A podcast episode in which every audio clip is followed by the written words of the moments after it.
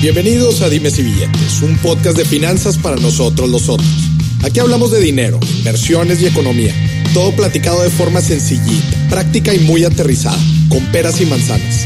Yo soy Maurice Dieck, un fiel creyente de que necesitamos educación financiera para tomar mejores decisiones en nuestra vida. Y también creo firmemente que juntas la educación e inclusión financiera son pilares fundamentales para que todos tengamos una vida mejor. Así que prepárate. 3, 2, 1. Empezamos. Bienvenidos a otro episodio de Dimes y Billetes. Este episodio es un poco distinto porque vamos a estarnos juntando. Aquí tengo a mi lado y le agradezco que esté aquí a Alejandro Dieck en su segunda aparición dentro de este podcast Dimes y Billetes. Nos vamos a estar juntando aproximadamente cada tres meses a platicar, analizar la, pues, un poco de la historia económica y financiera de nuestro gobierno actual, en este caso la administración de AMLO, ¿Qué, ¿Qué, ha pasado en este último trimestre? Pues llevamos ya casi, bueno, ya, ya en mi trimestre ya lleva eh, pues más de tres meses, eh, cerca de 150 días, y nos vamos a estar juntando a platicar qué ha pasado en, en términos, como les dije, económicos, financieros, cómo ha impactado y qué tenemos que, que tener en el radar hacia adelante que pueda afectar en el corto, mediano y largo plazo. Alejandro, bienvenido. Gracias por, por, aceptar la invitación. Buenas tardes. Un saludo a todos tus uh, a tu bien calificada audiencia y siempre es un gusto estar aquí contigo. Muchísimas gracias. Nada más para platicarles cómo se va a estructurar un poco este episodio. Vamos a ver, se va a dividir en dos partes. La primera parte vamos a ver qué pasó en este trimestre. Vamos a ver aciertos, desaciertos, que aquí les vamos a llamar aplausos y cachetadas financieras. Vamos a hablar sobre los indicadores, cómo ha evolucionado la economía y los diferentes eh, indicadores económicos en estos días. Vamos a analizar también eventos importantes que han impactado eh, a nuestro país, a nuestro gobierno. Eso va a ser la primera parte, la historia. Y en la segunda parte vamos a ver hacia el futuro. Vamos a ver qué perspectivas hay hacia adelante, qué eventos tenemos que tener en el radar y qué eh, eventos nacionales como internacionales y también algunos escenarios posibles o cosas que puedan pasar y que tenemos que prever en el presente. Así que empecemos, Alejandro, ¿cómo es? Empecemos con los aplausos y cachetadas del, del nuevo gobierno. ¿Qué es lo primero que se te viene a la mente? Yo creo que a mí en lo personal hay dos uh, grandes temas que desde mi punto de vista marcaron historia, al menos al principio de esta administración. La primera, sin duda, tiene mucho que ver con el tema relacionado con las prioridades del gobierno como tal. Mm. Él habló, el presidente, de tres prioridades fundamentales. Uno, combate a la corrupción, que es algo, ha sido un flagelo lacerante que nos ha herido de una manera importante a todos. Mm. El hecho de que el presidente diga, Oye, voy contra esto, pues es algo, la, la verdad, bastante, bastante adecuado, ¿no?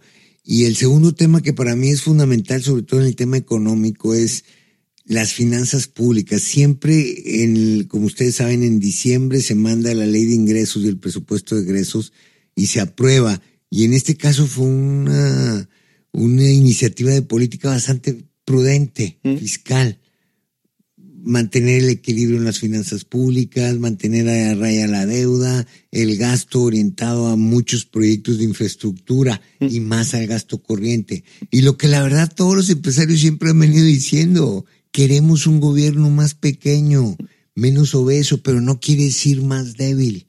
Esa es una cuestión fundamental que hoy nos lo demostró con la ley de ingresos y el presupuesto de ingresos. El, el famoso 1% de superávit primario, ¿verdad? Dentro del presupuesto. Y bueno, la verdad es que causa incomodidad. Es como si yo a ti te digo, o a tu novia, o a Te vas a amarrar. Te vas a amarrar, oye, ¿sabes qué? A mi novia, pues no vamos a ir a comer una vez por semana, o antes íbamos a comer mariscos a algún restaurante de moda. Ahora le vamos a tener que bajar. A, una comida rápida, pues eso mm. duele. Mm. O a la gente que le bajaron el sueldo. Mm. O a la gente que de alguna manera también, esto es muy importante, despidieron. Ahora, a lo mejor, sin duda, hay formas de hacer las cosas, ¿no? Pero eso es algo que desde mi punto de vista fue muy neoliberal mantener el gobierno estrictamente en lo necesario y que el gobierno tenga la menor grasa posible, ¿no? Yo creo que esos son dos grandes aciertos que ha tenido esta administración. Y en los hechos lo ha demostrado, particularmente hasta ahorita ya tenemos datos de tres meses de las finanzas públicas y ahí más o menos va dentro de la línea y no, no han tosido en qué sentido decir, ay, ¿sabes qué? Déjame hacer esto o déjame cambiarle acá o déjame recular acá. No, ahí van simple y sencillamente con el programa originalmente planteado. Dentro, dentro entonces, los buenos aplausos el presupuesto y las prioridades, que, ha, tenido Digo, hay algunos otros menores, pero para mi gusto, por, por la agenda tan copiosa que mencionaste, vamos a, concentrarnos, a concentrarnos en, eso. Buenísimo. Alejandro, cachetadas financieras. Ahí yo creo que sí, todos estarán de acuerdo conmigo. Ha habido varias situaciones eh, poco, poco afortunadas desde mi punto de vista. Quizá la primera y la de mayor envergadura desde mi punto de vista, porque todavía hoy se sigue hablando de ella, es haber cancelado la construcción del nuevo aeropuerto de la Ciudad de México. Y la verdad es que desde mi punto de vista, las justificaciones que dan no son precisamente unas solventes, mm. que verdaderamente tienen que, no, oye, hubo corrupción, ah, hubo, pues ataca la corrupción. Castiga los corruptos. Pero ¿por qué los 120 millones de mexicanos que iban a usar ese aeropuerto. No me refiero a la población. La idea era que eventualmente 120 millones de mexicanos iban a usar ese aeropuerto, muchos repetidos, sin duda, que cada, los que cada semana vamos a la Ciudad de México batallamos porque nos llevan en el aerocar o porque saben que debido al congestionamiento aéreo del aeropuerto de la Ciudad es un relajo. Es un retraso. Ahí me hubiera gustado hacer un estudio previo de decir cuánto cuesta, no en pesos y centavos, en horas, hombre. Eh, la cancelación de ese aeropuerto? ¿Cuánto va a costar en términos de qué? En términos de lo que pudiera ser del turismo. La Ciudad de México, oye, vas, vas a ir a Santa Lucía, que no hay absolutamente nada de infraestructura. Ese es un tema que para mi gusto, a mí en lo personal me dolió bastante porque creo que había formas de legitimar bien la presidencia aceptando eso. Incluso ahorita, por ejemplo, el tema probablemente de una concesión, si casi todos los aeropuertos están concesionados, el gobierno puede recuperar lo que se invirtió ahí, más una regalía valor presente en los, los años futuros, precisamente en estas épocas en donde el gobierno lo que necesita son recursos financieros para atender todas las necesidades. Ese es un, un, tema. Y dentro los, los 1.800 millones de pesos que absorbió de deuda eh, la Secretaría de Hacienda, que la van a tener, la van a terminar pagando pues los usuarios del aeropuerto. Ah, no, por supuesto, no, lo estamos pagando y lo vamos a seguir pagando, pero estamos pagando una deuda, es como si te compras un carro y le quitas las llantas y el motor y ahí dejas el cascarón y sigues pagando los intereses, pues digo, y no te da el servicio, ¿no? Eso creo que fue, insisto, la justificación es lo que no, no, no me agrada. Y las formas, ¿verdad? es tema de lo de la consulta ciudadana, que estuvo muy a modo, digo, ¿para qué? ¿Qué necesidad hay, hombre? De tan temprano, empecé exactamente. Pero empezando. el segundo tema que también tiene parte que ver y afectó a muchísimos mexicanos fue eh, supuestamente el ataque al, robo de combustible, al mercado ilícito de combustible. La verdad es que hubo estados de la República que sufrieron de una manera muy importante, que todavía hoy siguen sufriendo en menor medida, pero todo lo que fue el centro de la República Jalisco, Guanajuato, Querétaro, Zacatecas vivieron días de una manera muy negros en el sentido de tener que dedicar demasiado tiempo a hacer colas para cargar combustible. Yo creo que eso verdaderamente es, algo inaudito. Ok, no es inaudito, queremos atacar el mercado ilícito de combustibles, pero vamos a planearlo de una manera adecuada para evitar que los costos, que siempre hay, cualquier política hay costos, pero minimizar los costos o manejarlos adecuadamente. Aquí no se manejaron. Claro, a mí me sorprende en esa parte de la batalla contra el huachicol. ¿Qué resultados, qué resultados hubo? Hoy nos dicen que ha reducidose de manera muy importante el, robo de combustible. Pues es algo que la verdad no podemos nosotros evaluar como algunas cifras macroeconómicas, porque tú eres juez y parte yo soy el que digo, yo soy el gobierno el que digo que se redujo. A ver, pues no sé, ojalá y esos miles de millones de pesos que dicen que ahorraron verdaderamente nos digan, mira, aquí está. Así se usaron para tal. Exacto. Pero bueno, no sé, aparentemente hay ese beneficio. Pues la verdad, yo no estoy seguro que en el neto haya resultado mm. favorable en términos del costo-beneficio. Pues pregúntenles a las gentes de aquí en Monterrey, simple y sencillamente tuvimos un día y pues, medio. nos estamos volviendo locos. Nos estamos volviendo locos en un día y medio, ¿no? Ese es. Después hay otros dos episodios que desde mi punto de vista tienen mucho que ver con lo que estamos viendo en términos del desempeño económico y lo que vamos a ver. Uno fue el bloqueo sin haber hecho absolutamente nada de las vías del ferrocarril en Lázaro en el estado de Michoacán. Hoy las empresas viven en lo que se llama, y tú lo conoces mejor que nadie, el justo a tiempo. Entre menos inventario tenga una empresa, menor dinero le dedica a financiar ese inventario. Y como ustedes dicen, el dinero, pues el tiempo es dinero. Entonces, entre menos dinero tenga yo invertido, tengo mejores eh, resultados de rentabilidad. Y muchas empresas tuvieron que vivir ese, ese y de no tener los contenedores o del ferrocarril mandarlo a camión y no llegaron temprano, etcétera. Entonces fue un problema. Y lo más delicado, la cachetada de la administración es decir, yo no voy a reprimir a nadie. Espérame, en la constitución dice quien bloquee las líneas federales de comunicación es un delito, persigue el delito. ¿Estamos o no estamos a favor de la Como un doble discurso, ¿no? En cierto tipo de cosas, a, ciertos los aprieto, en otras, en otras situaciones soy un poco más, permisivo. exacto. A lo mejor con tus aliados políticos, eso pues yo no, no tengo mucho que opinar al respecto, pero el CENTE siempre, la Coordinadora Nacional de Trabajadores de la Educación, que es uno de los dos sindicatos del, del sector educativo en México, que es pre, ponderantemente público, pues eh, la verdad siempre ha sido un problema bastante serio en materia del control de esta gente. Estaba analizando en el tema de inflación, ahorita vamos a entrar, el aguacate 25% en, el, en, en, en este trimestre tuvo de inflación.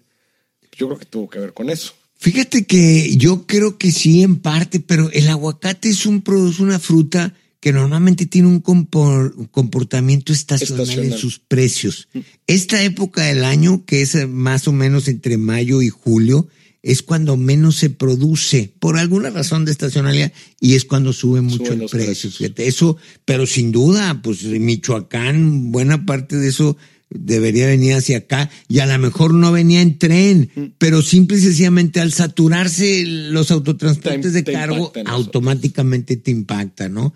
Pero sí, eso pudiera haber sido, no, no estoy tan seguro que sea, pero seguramente hay algo ahí al respecto, ¿no?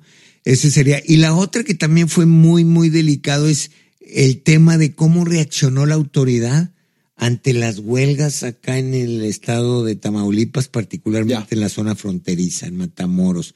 Con todas las maquiladoras. Toda la maquiladora. ¿Por qué? Porque el aumento de los, no se dieron cuenta que al aumentar el salario mínimo de la manera que aumentaron al doble, el salario mínimo es un precio de referencia para muchas cosas. Y eso fue lo que pasó. No se dieron cuenta que en el contrato colectivo de trabajo, en muchas maquiladoras venían que había que dar un bono asociado al salario mínimo. Entonces, no, a la hora hacen una cosa que aparenta ser muy buena y puede ser que lo sea, pero siempre cuando ves una cosa de estas tienes que darte cuenta, la economía, tú haces una cosa en un área y normalmente se mueve en otra porque está todo interrelacionado, interconectado. Y aquí a la verdad parece ser que no, no lo vieron con esa misma óptica, ¿no?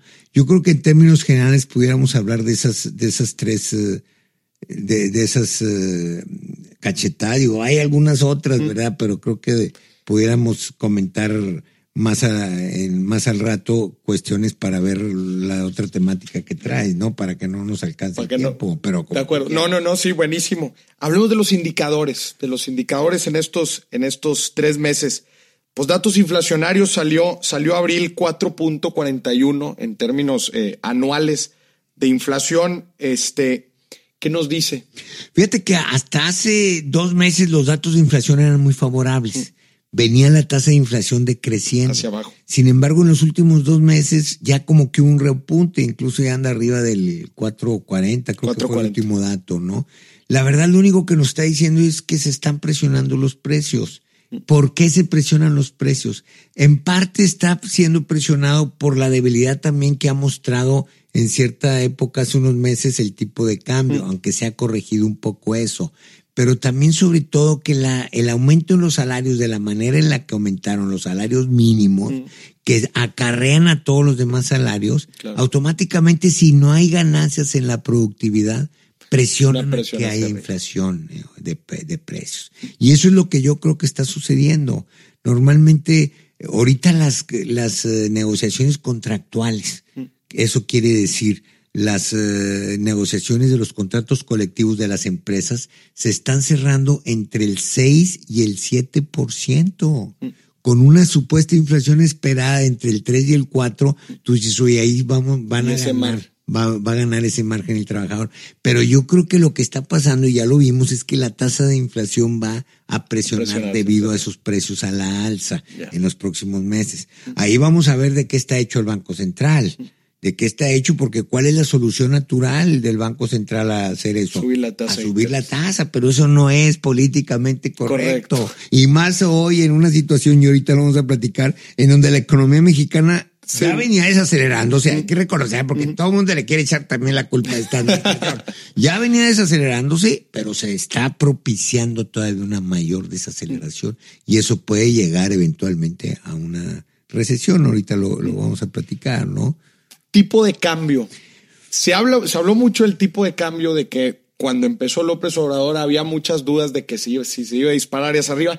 Pasó todo lo contrario, pero pues también hubo situaciones que empujaron hacia esto, ¿no? Decíamos, pues no, no es solamente un fortalecimiento del peso, sino más bien una debilitación del dólar. Yo creo que hay ambos, fíjate. Yo creo que evidentemente eh, empieza muy bien el tipo de que la administración con el tipo de la evolución del tipo de cambio empieza bajando, pero después ha habido altibajos. ¿Por qué? Anuncias lo del aeropuerto y pues la gente se desanima. Anuncias lo de la refinería de dos bocas y la gente se desanima. Ven el presupuesto equilibrado y la gente, se, anima. se anima. Pero ahorita, para mi gusto, el factor más importante que está determinando el tipo de cambio es el diferencial de tasas de interés. Si tú analizas las tasas de interés en México de largo plazo están al 8 y 9%. En Estados Unidos están al 1,5, 2%. Hay gente que dice, oye, yo me la juego con una parte de mi capital por ese diferencial de 6 o 7 puntos. Mm. Ahora, ah, ese es uno de los buenos indicadores que ha tenido AMLO, aunque digo, hay que reconocerlo. Las tasas de interés de largo plazo en México han venido bajando. Y esas tasas son muy significativas para otro tipo de indicadores o para otro tipo de créditos.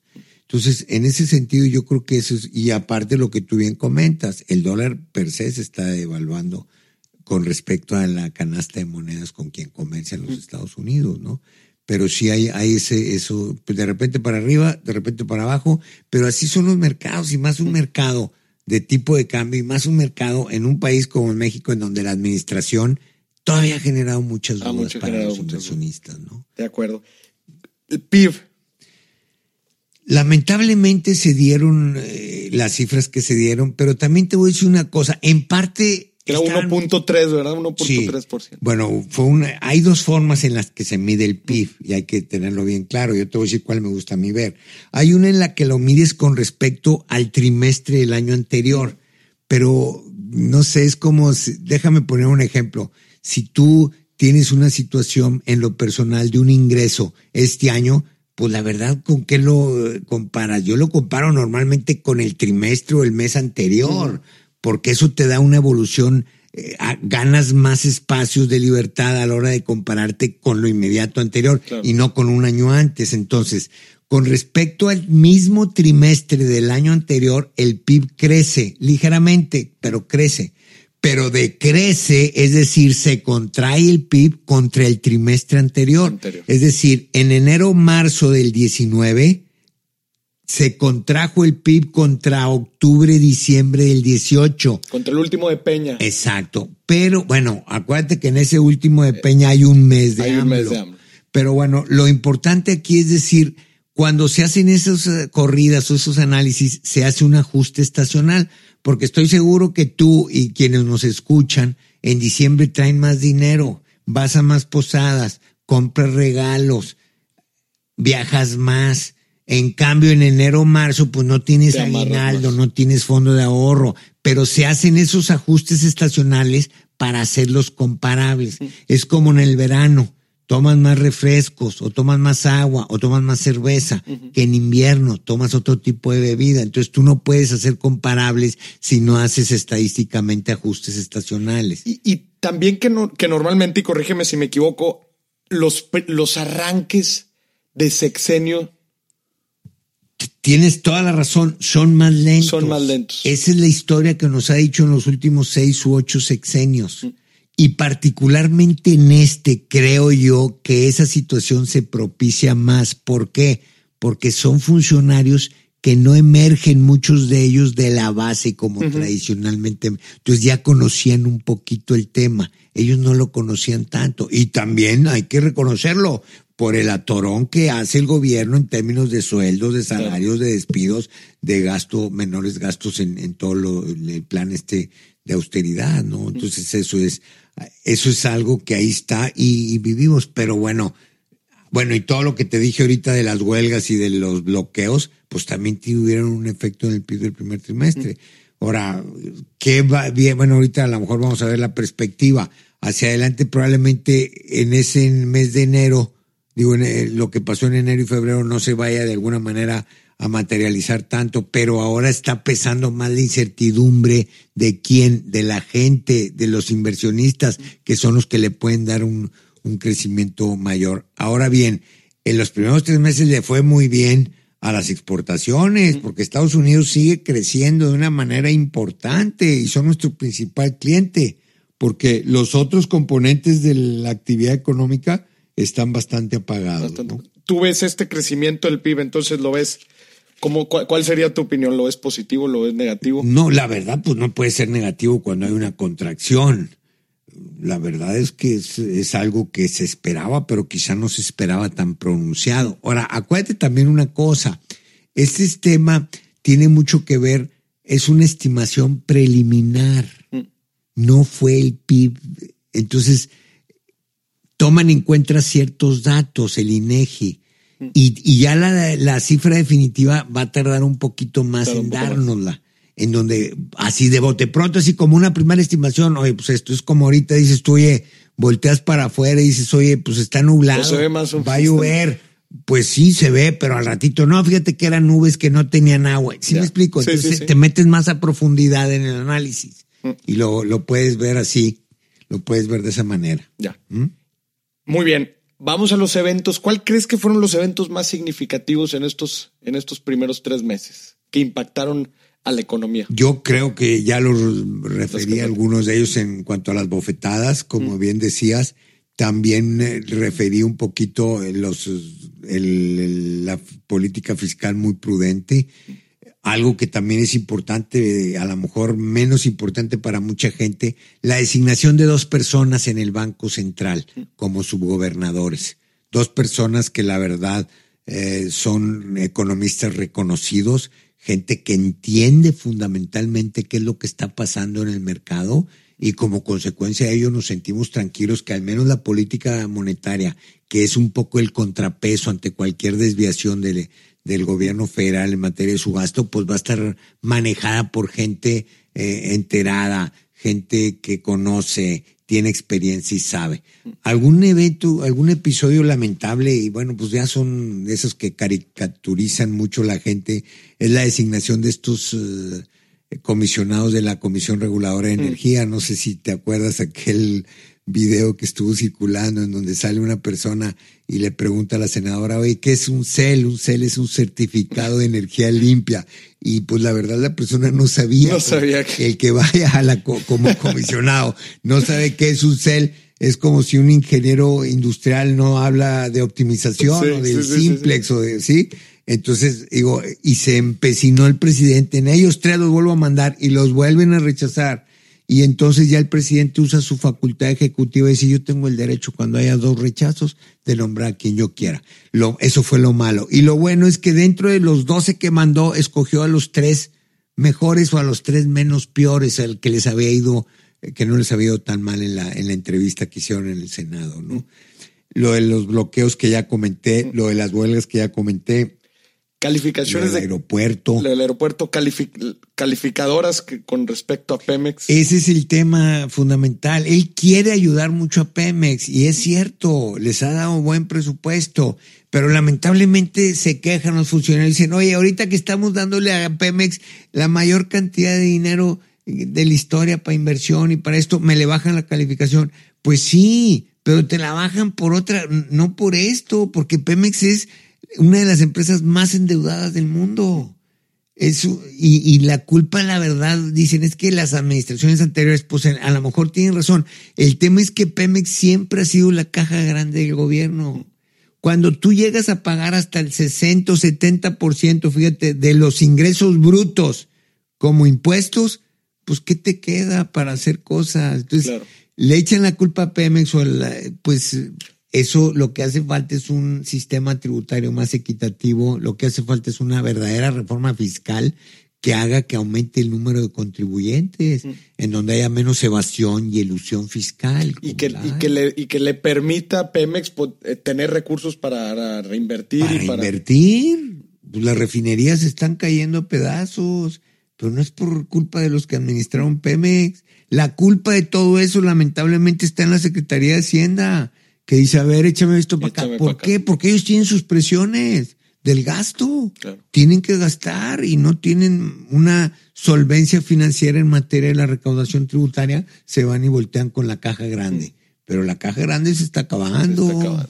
Y se le tiene que dar mantenimiento y, y, también es afectada por presiones externas, que el precio del petróleo, que la bajada en ventas. Por supuesto, por el mismo piblo que acabas de decir. Fíjate que hace unos días dieron a conocer, no sé si alguno de tu auditorio lo conozca, el tema de lo denominado precriterios generales de política económica. Tú sabes, en el día 15 de, de, de septiembre de cada año,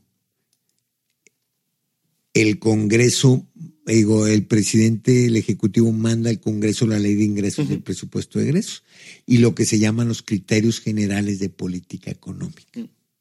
Bueno, en abril, para empezar a dar certidumbre a los mercados, hay un documento denominado precriterio, o sea, ¿cómo ves ya el cierre del año? Pues ya pasaron tres meses y el año que entra. Y también ahí reinó la prudencia, reinó mucho la prudencia en términos de política fiscal prudente, deuda controlada, el gasto controlado, el déficit controlado. Entonces, y bueno, las mismas tasas de crecimiento hasta que el presidente ha dicho, ¿sabes qué? Yo no les creo ni a los de Hacienda, ni a los de Banco de ni a los... Bueno, está bien que no les creas, pero bueno, son cosas eh, que han afectado también un poco esa contrariedad que hay entre miembros del gabinete y el propio presidente, ¿no? Un miembro del gabinete hizo una cosa. Ya lo hemos visto varias veces, ¿verdad? Muchas veces, yo varias y muy relevantes. Por ejemplo, eh, recuerdo la de Arturo Herrera que fue a Nueva York a decir que la refinería se iba a posponer. No, va porque va. Bueno, pues está bien. La del mismo Arturo Herrera que ya van cero y van dos de que podemos revivir el cobro de las tenencias. No, no va, pues la tenencia es un impuesto si bien es cierto que es federal, es 100% participable. ¿Qué significa? Que el 100% de ese impuesto se queda en el Estado que lo recauda. Está bien las potestades tributarias. A mí me gustaría ver a más estados y municipios cobrando más impuestos ah, locales y no dependiendo como, eh, pues tú eres un joven hecho y derecho y seguramente muchos de tus eh, escuchas pues llega un momento en que ya no quieres pedirle a tu mamá y a tu papá, sino al contrario, quieres aportarles.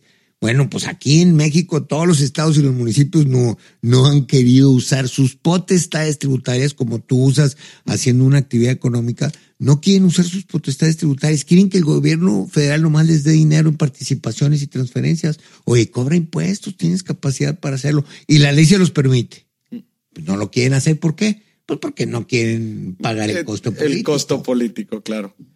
Pasemos ahora, Alejandro, a la parte de hacia adelante. Empecemos con las perspectivas. Perspectivas hacia adelante. Mira, lamentablemente te tengo que decir que si viéramos un, en un péndulo, mm. por el lado izquierdo tuviéramos más certidumbre y por el lado derecho menos eh, certidumbre, yo creo que empezaría, vamos a decir, eh, la balanza un poco en medio el día primero de diciembre, ¿no? Con ese discurso pues, conciliador. Pero en los últimos tres, cuatro meses más bien se está moviendo hacia más incertidumbre, lamentablemente. No hay claridad en muchos... Eh, en muchas decisiones, muchas... La inversión no, no funciona así, pues tú lo sabes mm. mejor que nadie. Si yo voy a invertir en México en un negocio, pues quiero tener una, horizonte de planeación favorable en el mediano y largo plazo. Hoy no lo estamos viendo. Un día se dice una cosa, otro día se dice otra.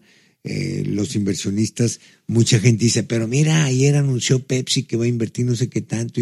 Pues sí, pero el tema es si eso es suficiente para mover la locomotora mexicana.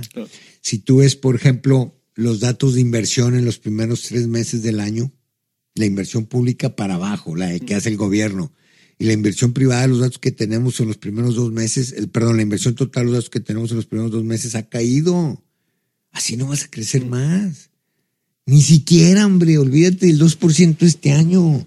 Yo calculo que este año, si bien nos va, fíjate, si bien nos va, vamos a crecer al punto 5, punto 8%. Si bien nos va. Ya tuvimos un trimestre negativo. Y tú sabes, esto es para crecer al 2, si este trimestre cayó. Tienes que subir. Exactamente. Por, vienes de atrás. Vienes de atrás. Es como un promedio de calificaciones.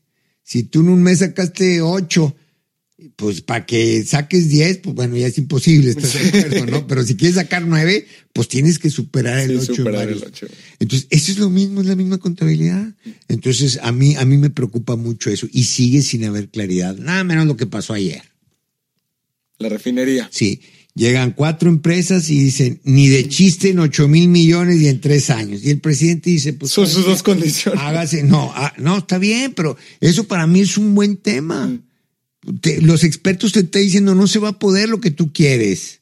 Entonces, ¿qué hace? Pues que lo haga Pemex. No más que viene el problema. Yo creo que en Pemex no va a haber gente con raciocinio que diga yo me encargo del proyecto que me encargue el presidente o la secretaria de Energía o el director de Pemex para acabarla en menos de 8 mil millones de dólares y en, menos de tres años. Entonces, a lo mejor en ese momento el presidente se va a dar cuenta y va a decir, ¿sabes qué? Pues mi sueño guajiro de tener una refinería en dos bocas no va. No va, vamos a voltear con los expertos. Con los expertos. O vamos no a hacerla, mejor métele ese dinero que le quieres meter a las otras seis refinerías. Ponlas al tiro y ya no vas a necesitar importar gasolina, hasta te va a sobrar combustible para exportar. Entonces, ese es el empecinamiento, es lo que puede lastimar. Y bueno, lo que ya te comenté del aeropuerto de la Ciudad de México, no sé si estás enterado, ya se presentaron, todavía no hay ni siquiera proyecto ejecutivo, mm. y ya se presentaron dos obstáculos. Una montaña que está ahí cerca del que va a hacer que el costo se incremente de manera importante, y otro más delicado es que el agua la piensan sacar de un acueducto que tiene, que pasa por ahí, que ya ahorita trae un déficit de 25 metros cúbicos por día. Ya lo trae ahorita. Y ese, el aeropuerto necesita 100 metros cúbicos por día de agua. O sea, le vas a meter más costo a traer agua de no sé dónde. Acuérdate que el lugar más caro para llevar agua, y tú eres ingeniero, pues es bombearla a 2.200 metros de altura si a lo mejor sobra en Tabasco, en Chiapas, en Oaxaca en Veracruz, nomás que sube a 2.200 metros, ¿cuánto te cuesta eso? Y así está el aeropuerto de Santa Lucía. Este, tipo de cosas, Alejandro, a mí me, dejan pensando, bueno, oye, ¿qué será que no se piensan bien las decisiones? O las decisiones acá macro, ¿no? por acá va la línea. No tienen un fundamento técnico, un fundamento cualquier tipo de fundamento para tomar esta decisión. Fíjate, déjame te digo algo que me, comentó un amigo hace unos días y me hizo tanto sentido. Me dice, mira Alejandro, hay que entender a la 4T, a la cuarta transformación para nuestros compañeros de otros países que a lo mejor nos escuchan, a, a la nueva Administración Pública Federal de México. Ellos anteceden los temas políticos a los económicos y ya nos dimos cuenta. Y fíjate, porque alguien, eh, yo le preguntaba, a ver, ¿qué, símil ves entre Trump y AMLO? Todos dicen, son lo mismo. No. Trump es al revés. Antecede los temas económicos a los políticos. Y en ese Trump estamos hoy metidos. Nada menos viste hoy el tema relacionado con el tomate. Nos ponen un impuesto a una exportación de cerca de 2.500 millones de dólares al año, nomás porque quiso. En lugar de buscar una negociación. A él no le importa el tema económico, a él le importa el tema económico para que mis productores de tomate de alguna manera produzcan más y suban el precio en unos pocos. Reciben todos esos beneficios extras. En cambio, los costos se democratizan en todos los estadounidenses que comen tomate y el costo pues es como hacer una colecta anual. Yo voy a hacer una colecta anual y todos me dan mucho dinero, gano yo mucho dinero, pero pues a quién le va a costar un poquito a ti, un poquito al compañero, entre todos, entre todos, ¿no? Entonces ese es el tema que hoy lo estamos viendo. ¿Qué es lo que yo creo que vaya a pasar? Yo creo y ojalá y no me equivoque que el presidente, como ya lo ha hecho, reconsidera va a recular y va a decir, pues a lo mejor aquí no. Ya lo hizo con las universidades, por ejemplo baja el presupuesto. Cuando ve verdaderamente que el costo va a ser importante, la pregunta es cuándo, es ese, ese, ese cambio, ese viraje, porque puede llegar un momento en el que el costo sea demasiado, alto, como ya lo está haciendo, por ejemplo, con el aeropuerto. Con el aeropuerto. Pues, ¿qué sabe la Sedena de andar construyendo aeropuertos? Digo, yo estoy seguro que tienen extraordinarios ingenieros, pero no son expertos. Ahora, ¿qué va a pasar? Y volviendo a ese tema con lo del aeropuerto, ¿qué pasa si el día de mañana eh, la IATA, que es la Asociación Internacional de, del Aerotransporte Mundial, dice, ¿sabes qué? El aeropuerto de Santa Lucía, Toluca y México, esos tres no pueden operar simultáneamente. ¿Qué va a hacer al American, Lufthansa, Iberia, Air France? Pues, ¿Qué van a decir? Pues, yo no voy a México. Entonces pueden causar un trastorno importante, porque aquí es un tema de, de conocedores el tema de Santa Lucía se hizo un análisis en algún tiempo atrás a ver si podía ser un aeropuerto alterno. El, los estudios para el aeropuerto de Texcoco se hicieron con 8 o 10 años de anticipación. O sea, ahí está un proyecto. Hoy nada menos en la mañana que venía eh, despegando de la Ciudad de México, veía ahí muy triste ya, pues... la huella del aeropuerto. La huella del aeropuerto es increíble, pero bueno, esperemos que haya eso igual que con la refinería. Y esperemos, como dices, que no sea demasiado tarde en las Sí, ahora, si analizamos un poquito al presidente, ¿qué está viendo él? Pues la verdad, yo creo que tiene muy claro que este país necesita más inversión pública en infraestructura. Y eso detona el crecimiento. Pero la pregunta es, bueno, ¿cuáles son los tres proyectos más importantes de infraestructura que ha anunciado el presidente? El aeropuerto, Espérame, nomás ahí te voy a detener. El aeropuerto que ya lo canceló. Que ya lo canceló. Y que va, a ser un pasivo más que un activo desde mi punto de vista. ¿Cuál otro? El tren Maya. El tren Maya que yo creo que... Que tampoco se ve tan claro. No, no va a ser rentable. Como tren está muy bonito.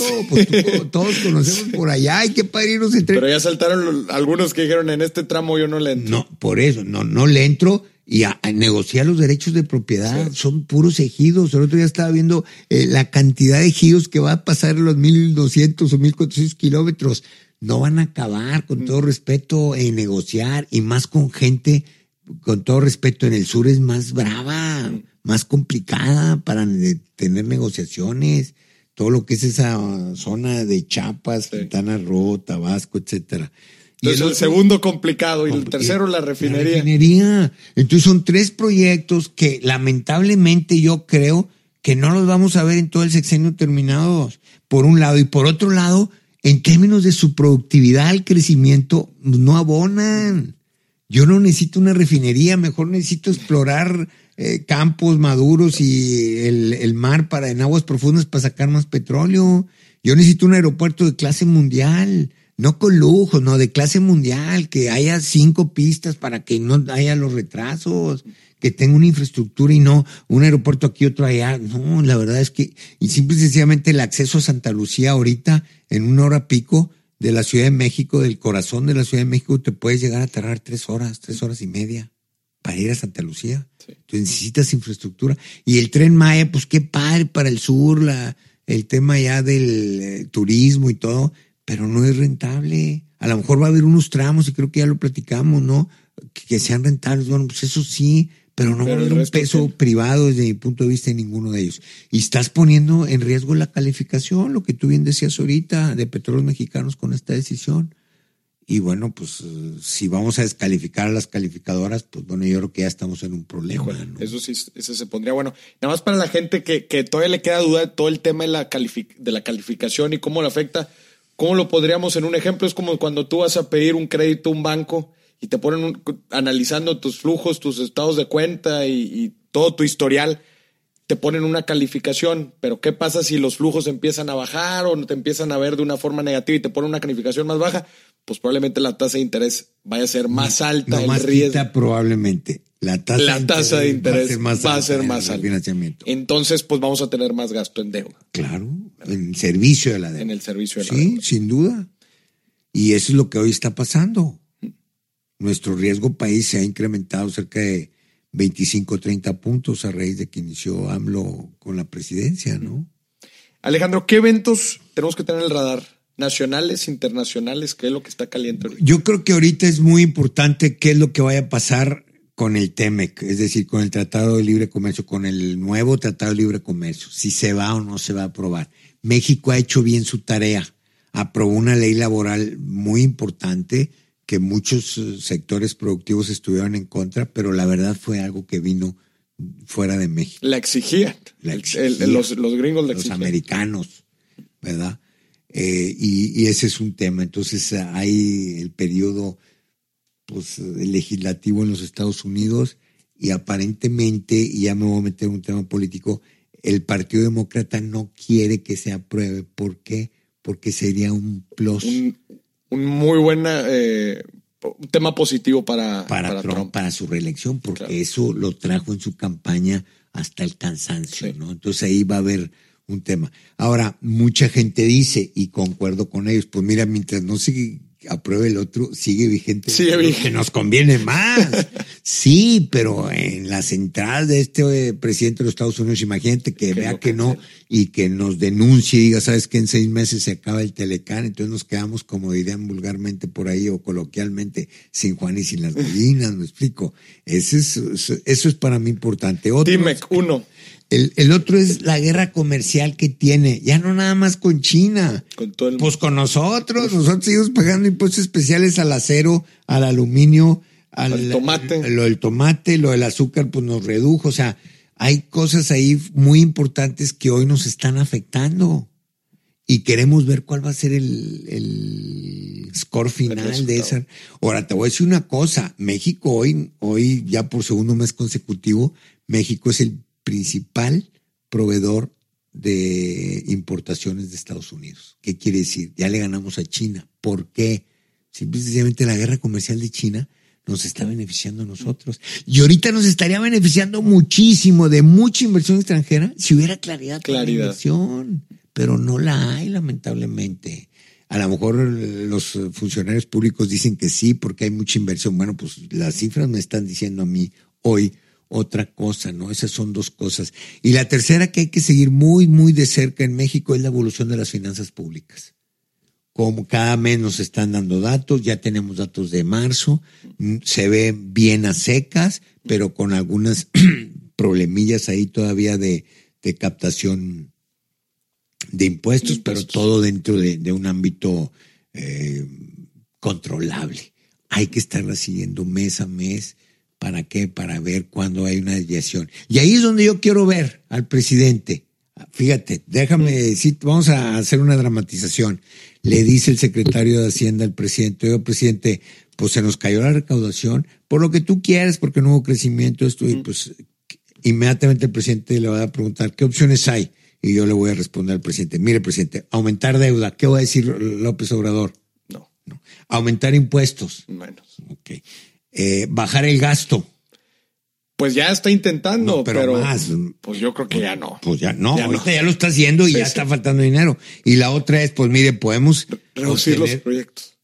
Bueno, reducir, no, o concesionar proyectos. Por ejemplo, presidente, podemos recuperar 40 mil millones de pesos de los que ha invertido en el nuevo aeropuerto de la Ciudad de México, ahorrarnos lo de Santa Lucía y concesionarlo y obtener la regalía de los 30 años a valor presente, que representa no sé cuántos cientos de miles de millones de pesos. Ahí es donde quiero ver yo. a, ver si va a ser populista o si va a ser de alguna manera prudente el manejo de la política fiscal. Y no estamos muy lejos de eso, ¿no? Yo creo que en tu próximo programa podremos estar hablando de eso. Exacto, Alejandro, para cerrar, una calificación del 1 al 10 en tema económico, hablo en el primer trimestre. Yo creo que sí pasa de panzazo. Yo creo que un 7, yo sí se la daría, pero la verdad es que como ha pasado, empezó a lo mejor con 9 8, 7. Esperemos que, que en la próxima pues no vaya, para, arriba, vaya para arriba, sea una concavidad y no una, una, no que siga en línea descendente hacia abajo, ¿no? Pero pues, y hay elementos, me explico, y a lo mejor muchas veces no puedes separar lo político de lo económico, porque muchas decisiones políticas tienen impacto en el tema económico y viceversa, y en México lo hemos visto lo de las huelgas en Matamoros y lo del CENTE en, acá en eh, Lázaro Cárdenas están irremediablemente teniendo mucho que ver con la contracción del primer trimestre de la economía, me explico. Ahora bien, en ese sentido también, ¿cuál fue la defensa un poco del presidente? Pues fíjense, no, no estuvimos tan mal como cuando Cedillo, tú estabas muy joven, ¿no? Pero pues, pues sí, como cuando Cedillo fue, fue la crisis del 95. Del 95. Yo cuando me comparo en el, mi ingreso per cápita, me comparo con los americanos o con los suecos o los daneses o suizos. No me comparo con todo respeto para nuestros hermanos latinoamericanos, ni con Honduras, ni con El Salvador, ni con Bolivia, ni con Guatemala. Pues yo quiero seguirme superando, ¿no? Y ese tipo de comparación, pues la verdad sí dejó mucho que desear, ¿no? Al respecto, ¿no? Claro. Alejandro, muchísimas gracias. Pues este fue el primer episodio, el análisis económico y financiero del primer trimestre de AMLO pues nos vemos en tres meses. ¿Cómo es? Claro que sí, con mucho gusto. Muchas gracias por tomar la invitación. Buenas tardes y buen fin de semana a todas y a todos los que nos están escuchando. Un saludo a todos.